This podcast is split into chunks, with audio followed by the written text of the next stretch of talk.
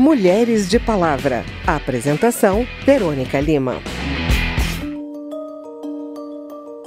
Dia 22 de março é o Dia Mundial da Água. É tempo de reforçar a importância da preservação desse recurso natural diante de tantas ameaças como desperdício, má gestão da rede, mudanças climáticas e crimes ambientais. Na primeira reportagem de hoje, trazemos algumas reflexões sobre o impacto da falta de água na vida das mulheres. Ouça agora com a repórter Cintia Sims. A negligência na manutenção das barragens de mineração da Samarco, na região de Mariana, e mais recentemente da Vale, em Brumadinho, Minas Gerais, resultaram em graves desequilíbrios no meio ambiente, mortes de pessoas e animais, perda de lavouras e contaminação dos cursos d'água, afetando milhões de pessoas. E o que isso tem a ver com políticas públicas para mulheres? Quem explica é a diretora-presidente da Agência Nacional de Águas, Cristiane Dias. A mulher tem um papel imprescindível na gestão dos recursos hídricos. Isso já foi reconhecido na própria Conferência de Dublin, mas ainda não está consignado na Lei das Águas. Então a, nossa luta é por esse reconhecimento. A mulher, especialmente de baixa renda, tem esse papel primordial de carregar a água, de prover toda a sua família com esse insumo natural que é a água. A Lei das Águas estabelece que a água é um bem público, ou seja, não pode ser controlada por particulares. Mas no caso das grandes obras, como as barragens construídas por usinas hidrelétricas e empresas de mineração, o acesso à água das comunidades rurais é dificultado. E as primeiras a sentir na pele a falta d'água são as mulheres, segundo Edisângela Alves, do movimento Atingidos por Barragens. Quando se constrói uma barragem num determinado território, as principais vítimas estão nas beiras dos rios, né? então as mulheres que são atingidas. Quando as mulheres são expulsas do seu território, elas também têm ali o seu vínculo comunitário quebrado nesse momento. Né? Então a família, né? a mulher que precisava né? da companheira, vizinha, né? que ajudava a cuidar das crianças enquanto vai para a roça, enquanto vai para o trabalho, no deslocamento né? da comunidade, elas são separadas. É isso traz sofrimento sofrimento muito grande na vida das mulheres, né? porque a quebra do vínculo comunitário, a quebra da cultura, né? A lei reconhece que a água é um recurso natural limitado, que tem valor econômico, mas determina que seja dada prioridade ao consumo humano e animal, em especial nas situações de escassez. Por isso, o que o governo diz cobrar na conta de água é o serviço de tratamento da água e não a água em si. Mas na prática, existem muitas situações de cobrança pela água, sim. Por exemplo, quando o abastecimento tem que ser feito pelos caminhões-pipa. Eu conversei com a Cida Mendes, que é uma liderança do Quilombo de Conceição das Crioulas, na região de Salgueiro, em Pernambuco. A comunidade foi afetada pela transposição do Rio São Francisco, que desviou o curso do rio. Tem uma taxação para você pagar mensalmente nas cidades. Nas comunidades quilombolas, lá nos, nos, no campo, nas comunidades rurais, você vai pagar, não existe uma taxa. É o valor que o dono do, do carro quer cobrar. E aí é uma forma indireta de, de privatizar essa água. Oh, lavadeira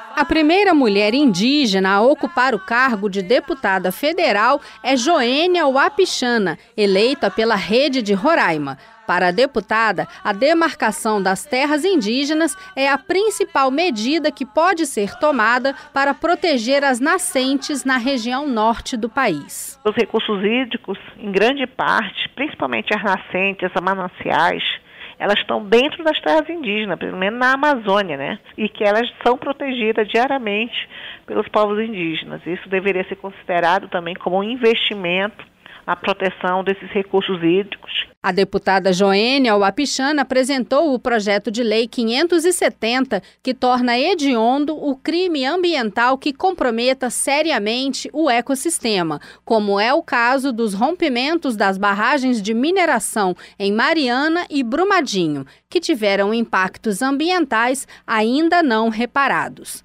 Da Rádio Câmara de Brasília, Cíntia Simes. nenhuma a menos.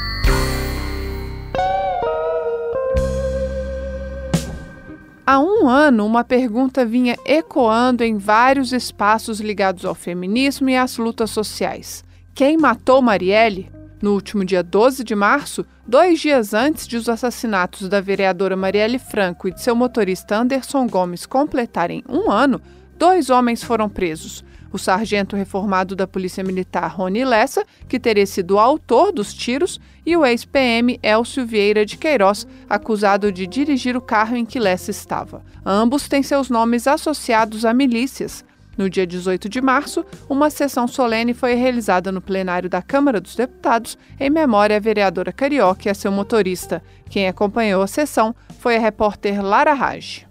Para o deputado Ivan Valente, do pessoal de São Paulo, que pediu a sessão, esclarecido o dedo que apertou o gatilho, uma nova pergunta surge. Quem mandou matar Marielle? Nós queremos essa resposta, o Brasil exige essa resposta, o mundo todo exige essa resposta pelo ícone que Marielle representou. E Anderson Gomes, vítima cruel. Antônio Francisco Neto, pai de Marielle, também cobrou a continuidade das investigações. Apenas o primeiro passo foi dado na prisão dos dois assassinos de Marielle Franco e Anderson Gomes.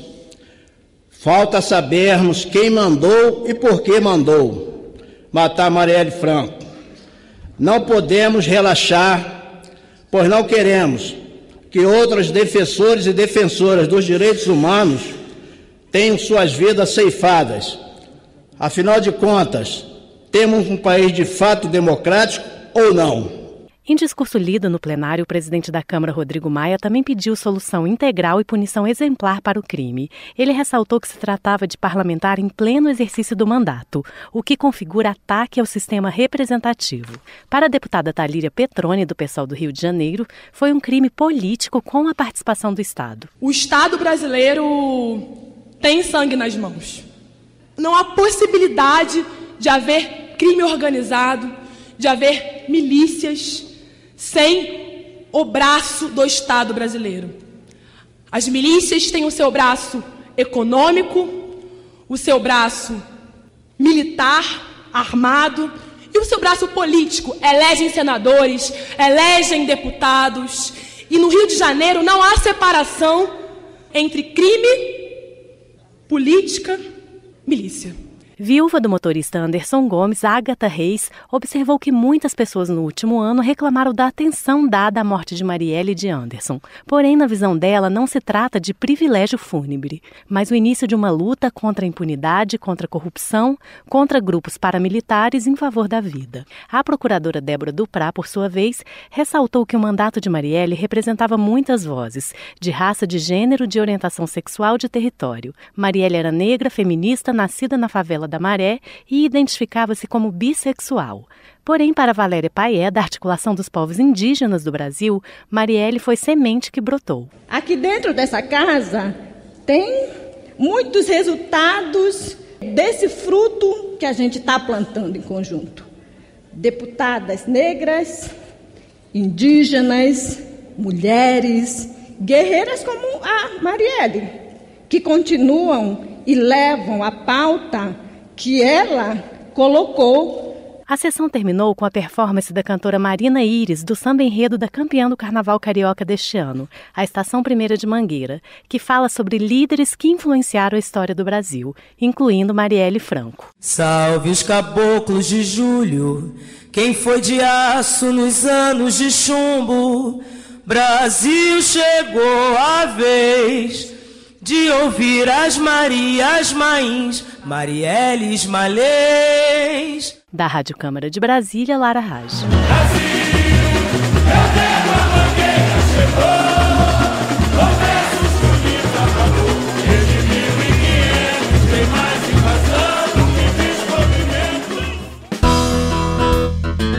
descobrimento. Lugar de Mulher lugar da mulher na política?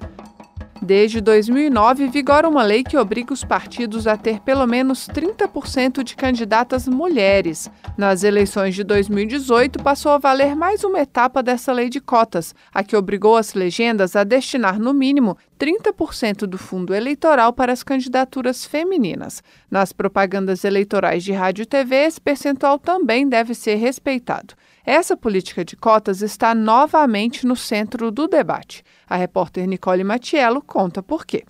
As mulheres ganharam o direito de votar e de concorrer a cargos públicos há menos de 100 anos. De lá para cá, foram aprovadas leis para garantir a inclusão de mulheres no parlamento, que tem mostrado resultados. Após as eleições de 2018, a representação de mulheres na Câmara passou de 10% para 15% do total de deputados. Nos estados, o crescimento das bancadas femininas foi de 35%. Mesmo com os resultados positivos, alguns deputados passaram a questionar as cotas femininas para o parlamento, principalmente após denúncias de desvio de recursos usando candidaturas femininas de fachada, as chamadas candidaturas laranja. Ou seja, mulheres que preenchem as cotas, mas sem a real intenção de se eleger, e usam os recursos para pagar por campanhas masculinas. Dois projetos de lei estão sendo analisados na Câmara para dar fim à lei de cotas de participação política feminina nas eleições. E até mesmo algumas deputadas mulheres questionam a sua necessidade, como é o caso da deputada Aline Sleutes, do PSL Gaúcho. Sou contra ou sou a favor a cota dos 30%? Nesse momento, eu acho que ainda é necessário,